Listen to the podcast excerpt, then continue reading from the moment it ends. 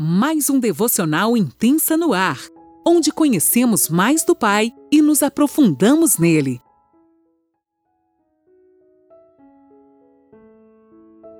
Olá, bom dia! Mais um dia se inicia e eu, Lani Nola, falo com você de Criciúma, Santa Catarina. Que alegria te ter comigo nesta manhã, onde juntos nós vamos aprender um pouquinho mais do Evangelho de João. A palavra de Deus se revela para nós quando a gente mergulha nela, quando a gente quer mais e mais dela. Então, pegue lá sua caneta, seu caderninho, você que pode eu creio que o Espírito Santo já está trabalhando na sua vida. E se você quiser me acompanhar na leitura, eu vou estar lendo na NAA. Hoje é João 16, a partir do capítulo 1. Vamos lá então? Falo essas coisas para que vocês não se escandalizem.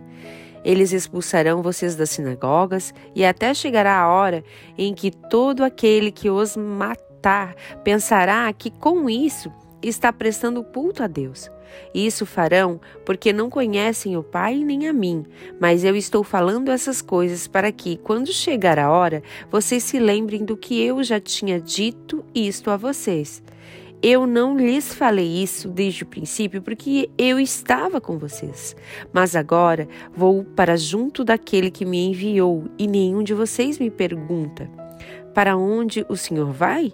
Pelo contrário, porque eu lhes disse essas coisas, a tristeza encheu o coração de vocês, mas eu lhes digo a verdade. É melhor para vocês que eu vá, porque eu, se eu não for, o Consolador não virá para vocês, mas se eu for, eu o enviarei a vocês. Quando ele vier, convencerá o mundo do pecado, da justiça e do juízo. Do pecado, porque eles não creem em mim. Da justiça, porque vou para o meu Pai e vocês não me verão mais. Do juízo, porque o príncipe deste mundo já está julgado.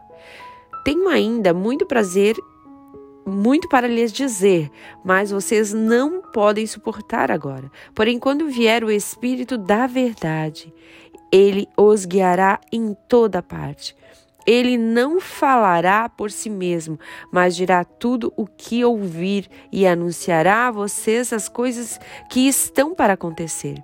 Ele me glorificará, porque vai receber de meu Pai e o anunciará isso a vocês.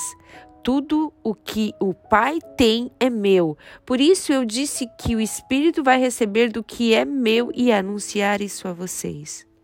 Um pouco mais e vocês não me verão mais. Outra vez um pouco e me verão de novo. Até aqui. O título né, que a gente vai dar aqui para esse esse capítulo e esses versículos, né?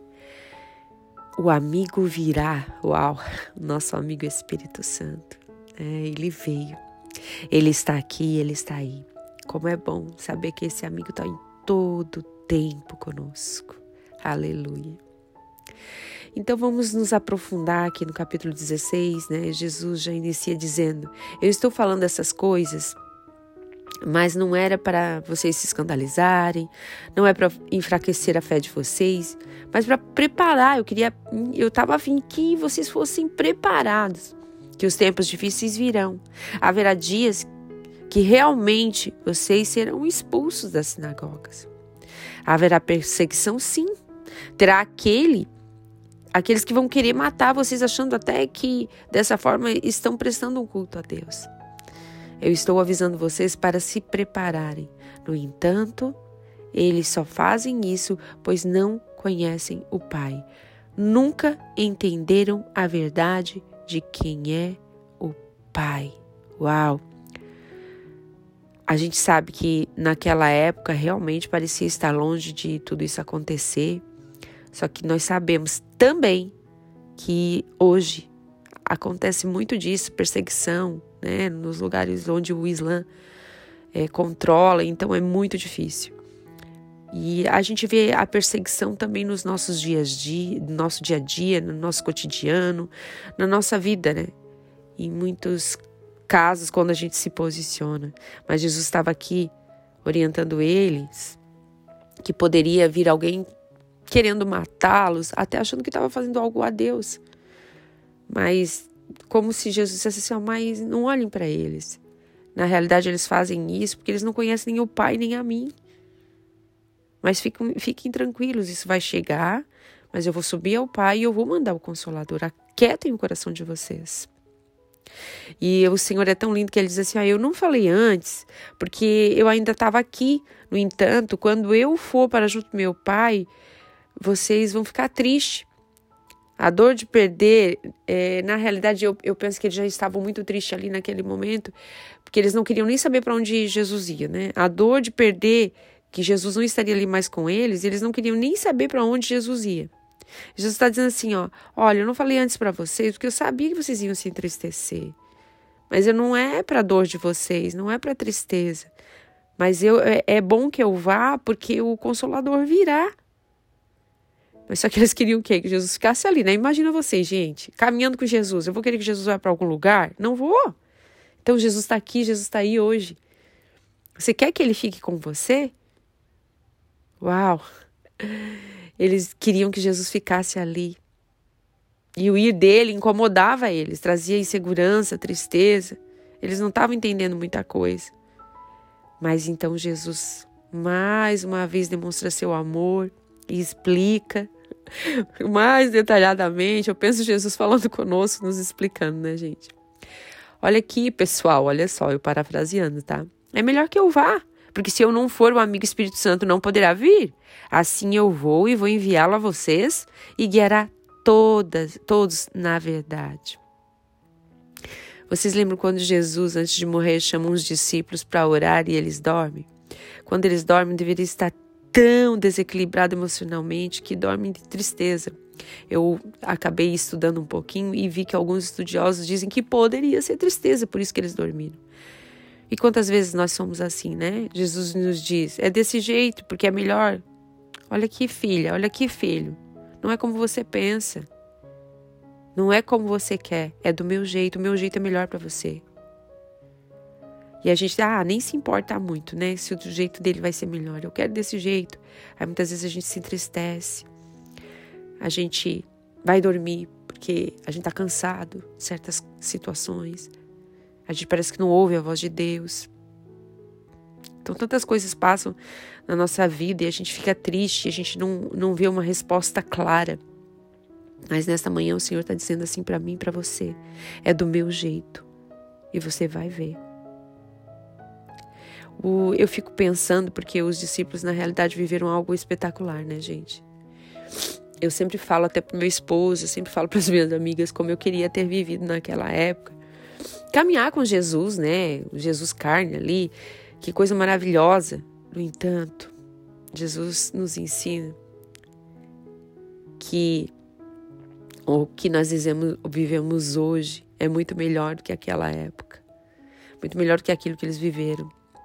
E o que acontece é que às vezes na nossa vida corrida, cheia de afazeres, nos impede muitas vezes de enxergar que Ele está conosco, que Ele enviou o Consolador, que o Consolador está conosco. E hoje a gente é discipulado diretamente pelo nosso amigo Espírito Santo. Ele nos ensina a caminhar com Jesus além da nossa carne. Como os discípulos, nós caminhamos com Ele no Espírito, aprendemos a conhecê-lo além de todo o nosso entendimento, é a fé. Gente, é tão lindo isso que ele, ele outro dia eu estava ouvindo que esse além da que é além do nosso entendimento é além dos nossos sentidos. A gente não tem como entender isso, é muito além, além dos nossos cinco sentidos.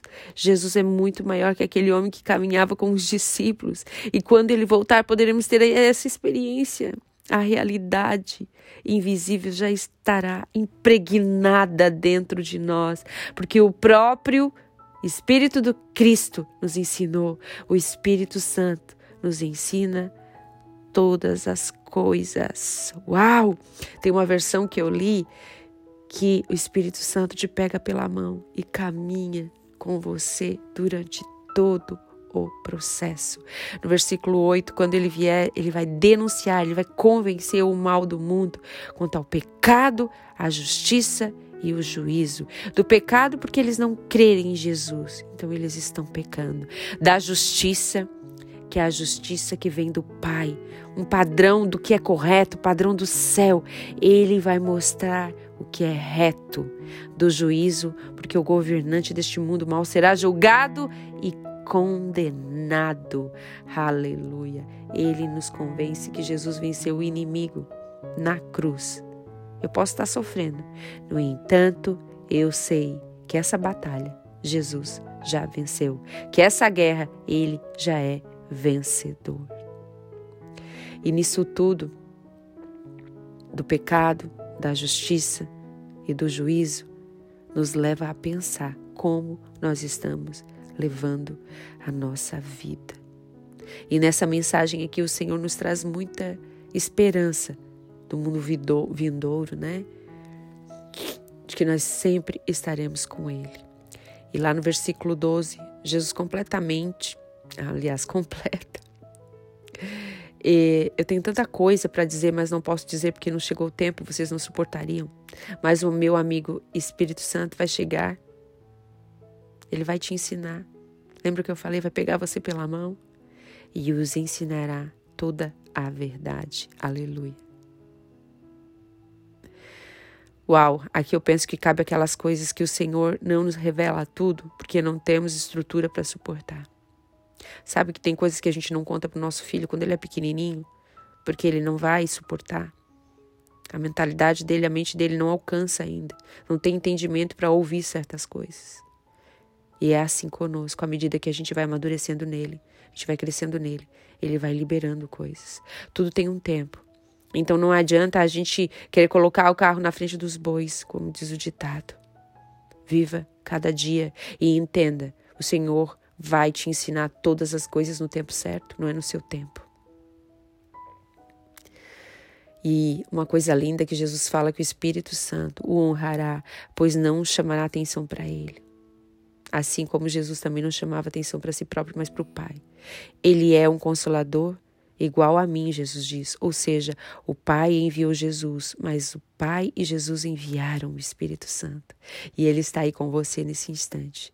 O Espírito Santo nos guia na verdade, porque nós somos seus. Porque nós conhecemos a Jesus. Ele é a própria verdade. Ele caminha conosco de mão dadas. Aleluia. Que essa palavra seja impregnada no seu coração de uma maneira que você tenha convicção de que Ele está contigo em todo o tempo. Amém. Deus te abençoe.